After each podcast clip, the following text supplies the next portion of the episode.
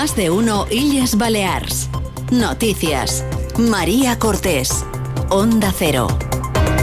Muy buenas tardes. Los partidos de la oposición siguen estirando la crisis de Vox, un tema que hoy ha centrado nuevamente buena parte del Pleno del Parlamento con reproches de la presidenta que intenta ensalzar sus logros para esquivar esas preguntas. Enseguida repasamos lo que ha dado de sí la sesión de control al Ejecutivo Autonómico y hablamos también de la crisis en UGT que ha terminado con la dimisión de su secretario general. Con Chelo Bustos en la realización técnica comenzamos más de uno y Yes Baleas Noticias.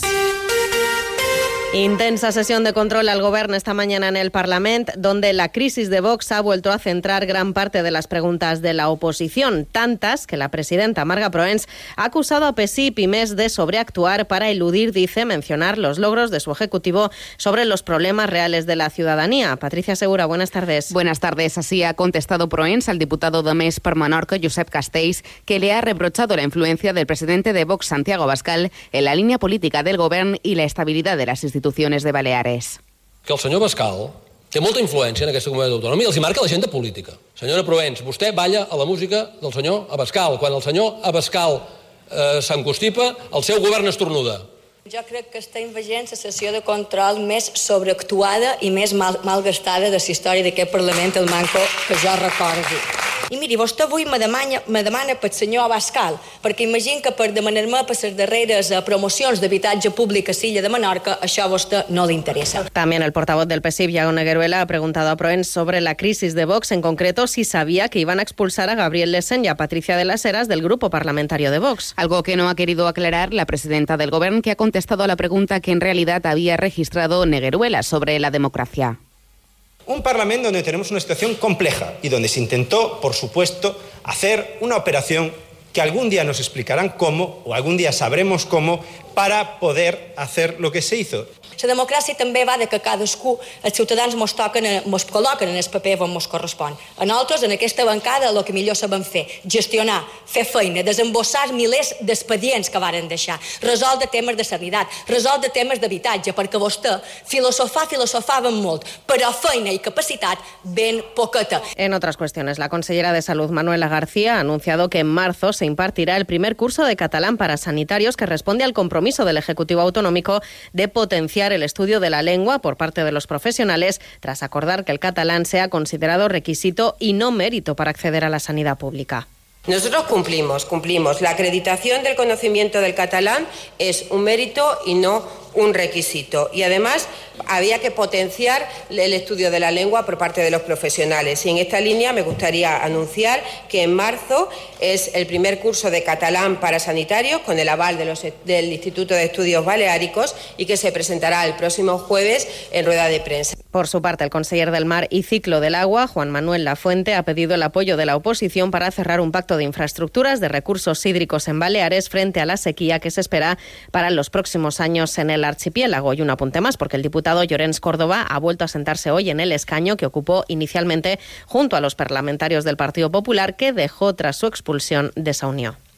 Lunes 19 de febrero a las 7 de la tarde en el Auditorium de Palma, gala de los premios Onda Cero Mallorca 2024. Presentada por Elka Dimitrova y Martí Rodríguez, con las actuaciones de Anegats y Agustín El Casta. Consiga su invitación gratuita en la web del Auditorium. Premios Onda Cero Mallorca.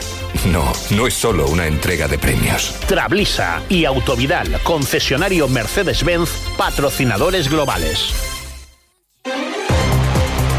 Más de uno Illes Balears. Noticias. Onda Cero. PES y Pymes por Mallorca reclaman al Consejo de Mallorca las facturas firmadas por la exconsellera de Hacienda y Función Pública, Pilar Bonet, y también su agenda de reuniones durante los siete meses que ha ocupado el cargo. Martí Rodríguez, buenas tardes. Buenas tardes. Los grupos socialista y ecosoberanista han anunciado una batería de acciones para esclarecer las circunstancias de la dimisión de Bonet por su posible relación con un supuesto desfalco en una empresa. La portavoz del PESIP, Catalina Cladera, ha incidido en la negociación de los 43 millones de euros que el Consejo ha aportado a TIRME por la tarifa de basuras y ha responsabilizado al presidente de la institución insular, Llorenç Galmés. ha mentit perquè fins que no ha sortit en mitjans de comunicació no ha sabut la raó real per la qual se va fer dimitir a la senyora Bonet no ha aclarit des de quan sap o des de quan té aquesta notícia i per què no ho va denunciar el primer dia i va sortir una roda de premsa el primer dia i també ara està ocultant o està, està posant pegues a poder fer una auditoria externa. Per tant, ell no és responsable de tot això. Por su parte, la portavoz del Grupo Popular, Nuria Riera, ha criticado que la oposición en el Consejo de Mallorca trate de estirar el chicle por la salida de la exconsellera Pilar Bonet y les reprocha que las insinuaciones sobre posible corrupción en la institución hacen daño a los técnicos de la casa. Lo únic que fan els partits de l'oposició és voler estirar el cicle d'un tema que, evidentment, està totalment explicat per treure un rèdit polític. Si volen fer, que ho facin, que estirin el cicle, però en els mallorquins no se li enganen. El mallorquí no se deixen dur per rum-rum de l'esquerra i saben perfectament com funciona i com s'han explicat les coses dins aquesta administració. Además, les contamos que ha dimitido el secretario general de UGT en las islas, Lorenzo Navarro, al igual que otros tres miembros de la Ejecutiva, una dimisión que el sindicato atribuye a discrepancias internas y a falta de comunicación y diálogo. Los problemas internos en el sindicato han derivado en un segundo bloque de dimisiones después del que tuvo lugar a finales de diciembre. UGT mantiene el hermetismo y no ha querido profundizar en los detalles. Sí ha trascendido que la Comisión Ejecutiva Confederal ha abordado hoy esta cascada de dimisiones. De esta forma, el sindicato tendrá que constituir una gestora que dirigirá el proceso para elegir una nueva ejecutiva. Aunque el Congreso Ordinario está previsto para el año que viene, UGT podría mantenerse en manos de la gestora hasta entonces. Más cosas. Xarxa Educativa para la Lengua ha editado un argumentario dirigido a los profesores y familias para defender el catalán en las aulas. La plataforma ha presentado hoy ese documento, solo unos días después de que el consejero de Educación, Antoni Vera, anunciara la aplicación del plan de libre elección de lengua en las aulas de Baleares. El objetivo, dicen, es evitar la segregación lingüística por motivos ideológicos. También aseguran que el modelo educativo actual garantiza el conocimiento de las dos lenguas. Por este motivo, ponen a disposición de los docentes un texto de 19 folios en el que se ha confeccionado un marco jurídico y pedagógico para apoyar a aquellos profesionales que vean amenazado su trabajo. Así lo ha explicado en los micrófonos de Onda Cero la portavoz de la xarxa educativa, Catalina Bibiloni.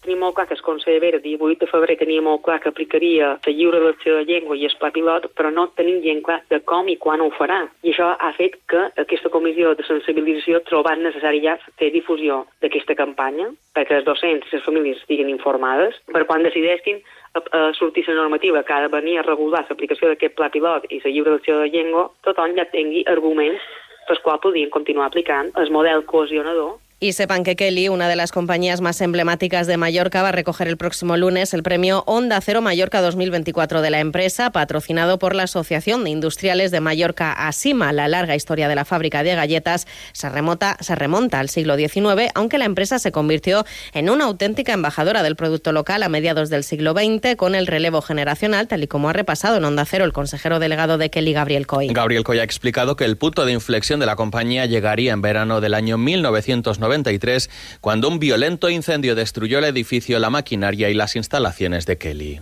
Aquí es cuando realmente toda la familia Kelly entiende el cariño que la sociedad mallorquina tiene por, por la empresa, por lo que representa, por los valores, por, por el producto que le caracteriza, por el core de la empresa, en definitiva, que era la Kelita. Deportes, Paco Muñoz, buenas tardes. Buenas tardes. La colegiala del Comité Balear de Árbitros, Laura Santos, en declaraciones a Onda Cero, explica que la expulsión al técnico del Petra, Miguel a Santandreu, se debe a una conducta irrespetuosa sobre el terreno de juego y en ningún caso a que se dirigiese a ella en catalán. A las gesticulaciones, las protestas, y bueno, y después de, de avisarlo, como continúa, pues decido molestarlo no, no, por el tema de la conducta en todo momento. Él me dirige, llego a entender que me dice, eres muy mala, voy a hacer lo que me da la gana. Mm. Y por ese motivo es la segunda manifestación. El Comité de Competición de la Federación Balear de Fútbol ya estudia el caso y podría sancionar al técnico del Petra. Y sepan que la Asociación de Periodistas de Baleares ha felicitado la labor informativa hoy de las emisoras de las islas con motivo del Día Mundial de la Radio, también aprovechado para reivindicar al Gobierno un control efectivo que frene la ilegalidad.